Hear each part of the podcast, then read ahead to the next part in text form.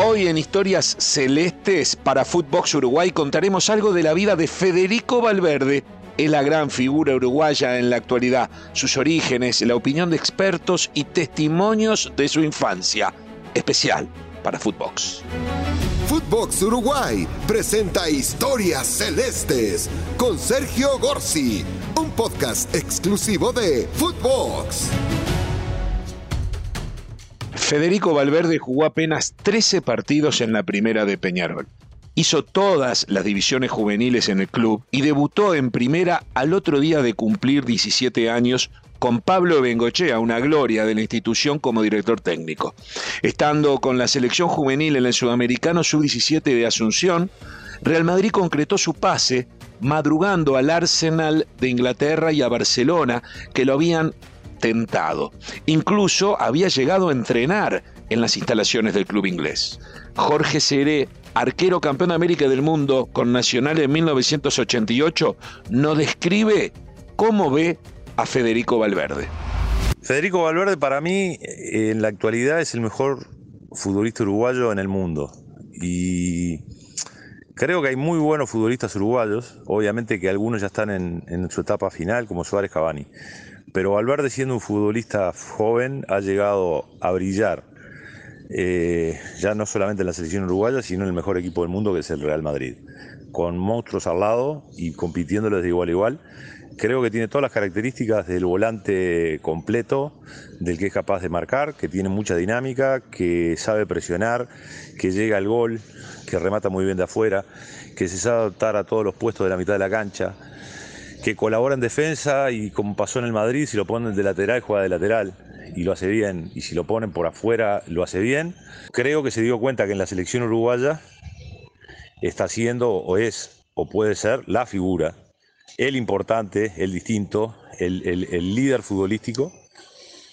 Eh, y creo que el Mundial lo va a encontrar en un momento bárbaro. Ojalá pueda demostrar todo eso que estoy diciendo en esa instancia. Fernando Alves, arquero campeón de América con Uruguay en 1995, defensor durante dos décadas de la camiseta celeste, ganando títulos de todo tipo en juveniles y mayores y referente en la historia de Peñarol, también nos cuenta su opinión sobre Federico Valverde.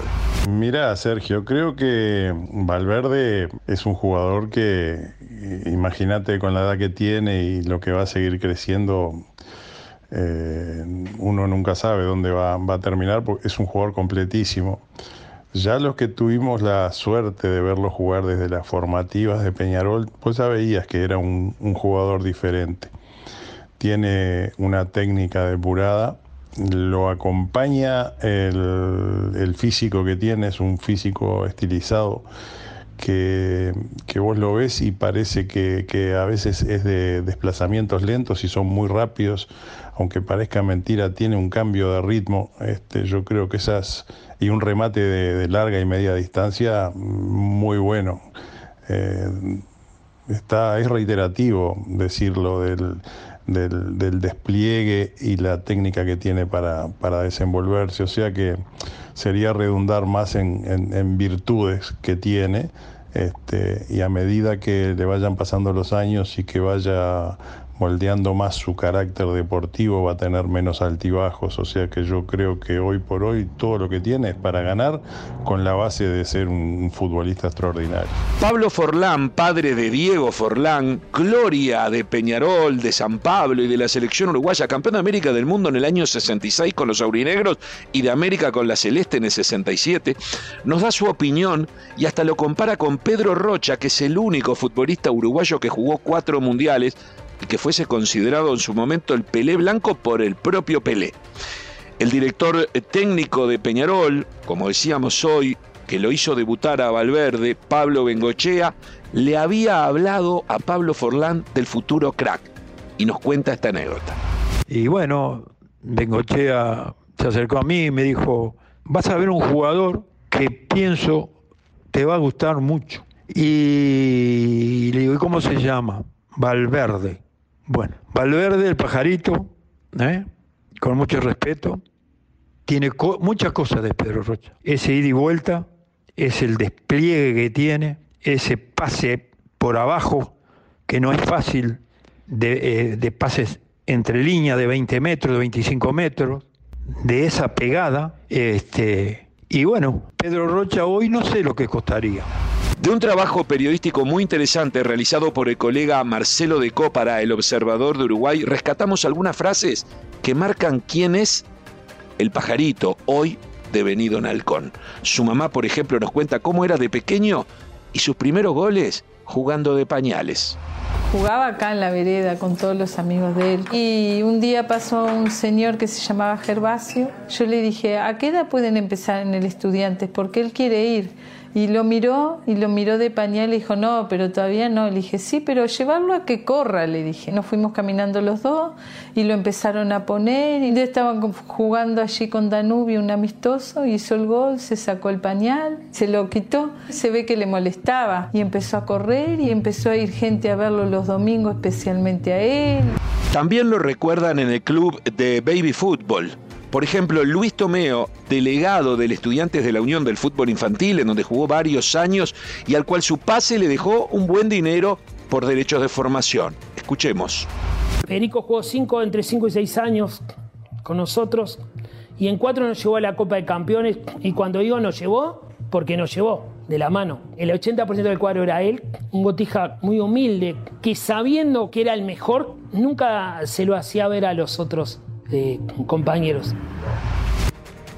Su mamá y Néstor Goncalves, que es un ex futbolista y técnico de juveniles de Peñarol, cuentan cómo fue su llegada al club de sus amores. Hay que destacar que Goncalves es hijo del gran capitán de la historia de Peñarol, el Tito Goncalves, que también trabajaba en los aurinegros en aquel entonces, que fuese tricampeón de América y bicampeón mundial en los años 60, que él al verlo le sentenció a la mamá de Valverde y a su propio hijo quién iba a ser el halcón. Le habíamos dicho de ir a varios lados y Fede no quería y cuando le dijimos de Peñarol fue, con una vergüenza que no había quien lo moviera. Había que sacarle palabras con, con tirabuzón, digamos, ¿no? Estaba mi padre en las acacias y cuando termina la práctica me dice, che, ¿cómo juega ese, ese flaquito? Y salió don Tito y le dijo, salude, mi hijo, buenas tardes. Entró a la cancha y hizo dos o tres jugadas y lo veo que dice Tito Goncalves, dice, este va a ser bueno. Y miré y estaba señalando a Fede. Dice, usted es la mamá. De chiquito, bueno, la felicito, este, cuídele, cuide que no pierda la humildad. Valverde a los 10 años no pasaba desapercibido para nadie. El maestro Tavares lo hizo debutar con la Celeste Mayor en septiembre del 2017. Él había jugado, como dijimos, un sudamericano sub-17.